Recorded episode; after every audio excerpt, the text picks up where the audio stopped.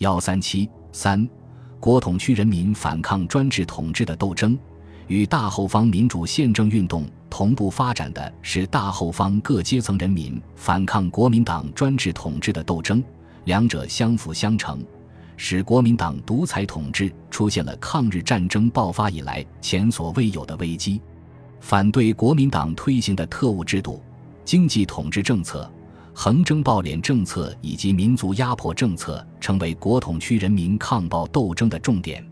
国民党的两大特务系统——国民政府军事委员会调查统计局和中国国民党中央执行委员会调查统计局，在战时迅速膨胀。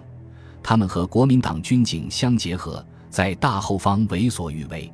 随着国民党统治危机的出现和日趋严重，特务统治、军警横行。成为国民党当局维持其统治的重要手段，也激起了大后方人民各种形式的反抗斗争。一九四四年七月，遭受国民党特务迫害而被迫离开重庆的著名抗日文化人邹韬奋在上海病逝，激起国统区人民的极大悲哀和对特务统治的痛恨。十月一日，重庆数千学生举行集会，追悼邹韬奋先生。并发出了向法西斯进军的口号，表达了国人对于国民党特务统治制度的强烈抗议。在大后方人民的反特抗暴斗争中，成都市中事件和重庆胡适河事件影响最大。一九四四年十月，成都市立中学因校方处理年级之间的纠纷不当，激起学潮。三十一日。成都市长余英中命令警察局长方超率领武装警察冲进学校，打伤学生三十余人，逮捕四十余人，酿成重大事件。成都各大中学学生代表会发表告全市人民书，揭露事件真相，抗议军警暴行，同时成立后援会慰问受伤同学。叶圣陶、沈志远等五十二人发表慰问同学书。全市三十二所大中学校联名致信国民政府，数千学生集会游行，要求省政府公布事件真相，医治受伤同学，保障人身自由，严惩凶手，撤除市长等。四川省政府主席张群被迫接受上述各项要求。一九四五年二月，又发生胡适河事件。二十日。国民党特务田凯无故枪杀正在正常执行业务的重庆电力公司外勤工胡适和，这一暴行激起了一场以重庆电力工人为中心、得到全市各界人民支持和响应的群众性抗暴斗争，严惩凶手、保障人权，成为全市人民一致的要求和共同的斗争目标。新华日报先后发表“特务横行越来越凶，偷了电害枪杀工人”。不能忽视的一件惨案等消息和社论，推动群众性抗暴斗争的进一步发展。在中共地下党的领导下，电力工人组织了胡适和血案后援会，散发求援传单，召开记者招待会，举行追悼会等，抗议国民党特务的暴行，向国民党当局提出了在肇事地枪决凶手田凯，惩处伙同行凶的警察局保安队员。保障电力工人工作自由和生命安全，优许受害工友胡适和等要求。二十三日，三万重庆市民在特务肇事地举行悼念活动。二十五日，更有近十万市民前往胡适和灵堂吊唁。国民党当局被迫将田凯枪毙，给胡适家属发放抚恤金十万元，并由市长亲自主祭为胡适举行公祭。公祭三天内，共有二十万市民参加。形成了声势浩大的抗议示威怒潮，西安、成都、昆明、贵阳、桂林等地也都开展各种形式的反特抗暴斗争。这些斗争深刻揭露了国民党统治的黑暗，推动了大后方民主宪政运动的发展。国民党当局执行的经济统治政策，在战时虽有其一定的合理性，但由于执行机关滥用职权，对于民营企业实行窒息政策。导致国统区的民营企业家濒临破产，难以为继。他们也起而参加大后方的民主宪政运动和反对国民党专制统治的斗争行列。一九四四年五月，中国西南实业协会、千川工厂联合会、中国全国工业协会、国货厂商联合会、中国生产促进会等五工业团体联合起草《解决当前政治经济问题方案之建议书》，呼吁国民党五届十二中全会改变经济政策，保护民营企业。同年五月二十日，重庆县政月刊社举行座谈会，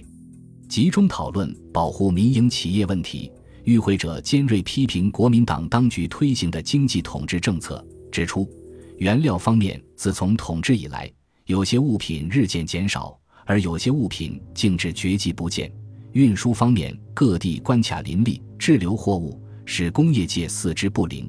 机械方面，则都市里更堆着机器，停滞不用，甚而有拆成废铁按斤出卖者。但在各地乡村中，对于这种机器却正是求而不有。营业方面，政府不准更改价格，然而事实上黑市满街，于是我们工业界只好坐实亏本。此外，以不合标准、管理不佳等理由下令停闭的中小工厂更是为数不少，而一息残存的几家较大的工厂，也只是苟延称之而已。等大声疾呼，在今天这种机器停歌、技工失业、原料久封不起等等实况下。我们工业界不得不发出这一要求生产自由的呼声，破产的痛切经验使民营企业家们深切感受到，如果不改变国民党的统治政策，那么所有的正当工商业必然要被窒息致死。为此，他们团结起来，投身于反对国民党的专制与垄断的斗争。以黄炎培为代表的民营工商业家在民主宪政运动的积极活动，充分反映了民族企业家的情绪和立场。国民党当局在农村的横征暴敛，使大后方广大农民也濒临绝境。解放日报利用国民党官方公布的材料，描述了大后方农村的现状：农田面积逐年锐减，农业生产量惊人降落，牲畜大量死亡。土地加速集中，土地租押金飞涨，农民分化愈趋尖锐，高利贷重利盘剥，经济剥削变本加厉，农民挣扎于饥饿死亡线上，保甲肠鱼肉农民出征壮丁七十被歼，农民铤而走险等，指出大后方农村在大地主大资产阶级的统治压榨之下，广大农民正日益剧烈地走向饥饿与死亡的境地。国统区农村出现了民怨沸腾、民变风起的局面，先是国民党统治较为薄弱的边缘省区，后发展到国民党严密控制的重要省区，都发生了农民的抗暴斗争，甚至武装起义。一九四三年，甘肃临夏、临洮等二十余县的各族农民十万人联合举行反蒋斗争，要求免粮免款，坚持斗争达十个月之久。最后，国民党当局出动飞机轰炸，残酷镇压了此次起义。广西大瑶山各族农民为反抗国民党摄制局的残暴统治，群起捣毁摄制局，一度将国民党势力逐出大瑶山。海南岛白沙县农民也举行了七月起义，进攻国民党自卫队，并以各种原始武器与国民党军队开展激战，一度占领五指山。后在国民党军队三路清剿之下，惨遭失败，被害群众多达万人以上。一九四四年，河南桐柏、遂平、唐河、确山、泌阳、信阳和湖北随县、英山等县农民为反对国民党强抓壮丁，先后举行起义。农民起义军七千余人，曾将国民党驻信阳的何立生部缴械，国民党调来大批军队镇压。屠杀五千余人，起义农民并未屈服，数万人记起组织农民救国军，提出了反对军队乐派壮丁、反对不抗日军队，与国民党军进行激战，消灭了残害民众的国民党六十九军二十八师，击毙师长，成为国统区农民抗暴斗争中最为典型的事件。国民党当局的残暴统治及其民族压迫政策，也导致了大后方内少数民族的抗暴斗争，有些地区还达到了相当激烈的程度。早在一九四一年十一月，云南基诺族人就发动了反抗国民党征兵命令的武装暴动。国民党当局对只有八千人口的基诺山区下达了八百个征兵名额，该乡乡长为抗议此种暴行而服毒自杀。成为起义的导火线。起义军喊出了“踏平宣慰街，赶走国民党”的口号，与国民党军展开了激战。次年八月和十月，国民党当局两次出动重兵围剿起义军，并大开杀戒，仍不能取胜，双方战成僵局，同意暂时停战。十二月，双方再起战事，国民党军又遭起义军重创。一九四三年四月，国民党军改而实行剿抚结合、抚重于剿的政策，国民党军逐渐占据优势。由于连年战斗，并遭多次烧杀抢掠，以贫困不堪的基诺族人决定与国民党当局进行谈判。双方达成协议，国民党一切武装部队十日内撤离基诺山，并保证不再继续烧寨子和抢走、屠宰耕牛。双方实现停火。随后，国民党当局又允诺现阶段不再向基诺山征兵派粮，原下达的征兵命令作废。停战后几年，不再向基诺山征兵派粮，并免除过去三年所欠一切捐税。七月，国民党军撤走，历时近两年的基诺族起义告终。一九四二年秋至一九四三年夏，又在贵州东部发生各族人民武装反抗国民党统治的黔东事件。一九四二年八月，松桃县各族群众四千人，在苗族领袖石宝山领导下。打出中原左翼军的旗帜，举行暴动，目标是安定人民社会、专杀贪官污吏、建立新的政府、实行地方自治等。起义军连克数乡，两攻县城。十月中旬，为国民党军所镇压。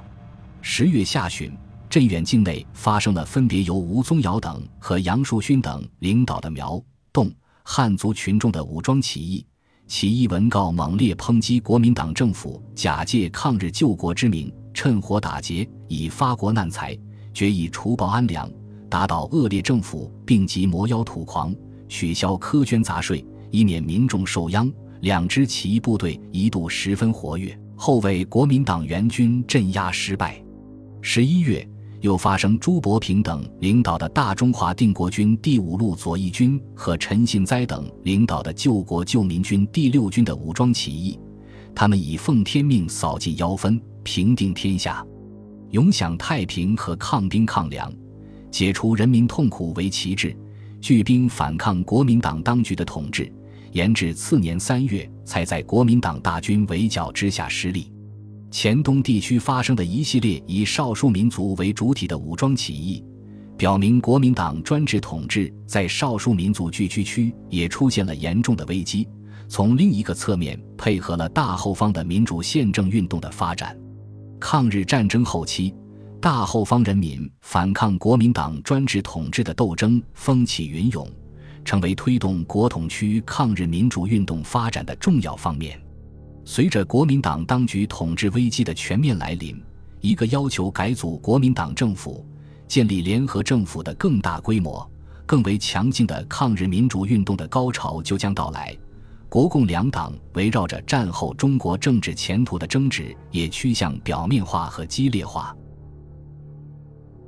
本集播放完毕，感谢您的收听，喜欢请订阅加关注，主页有更多精彩内容。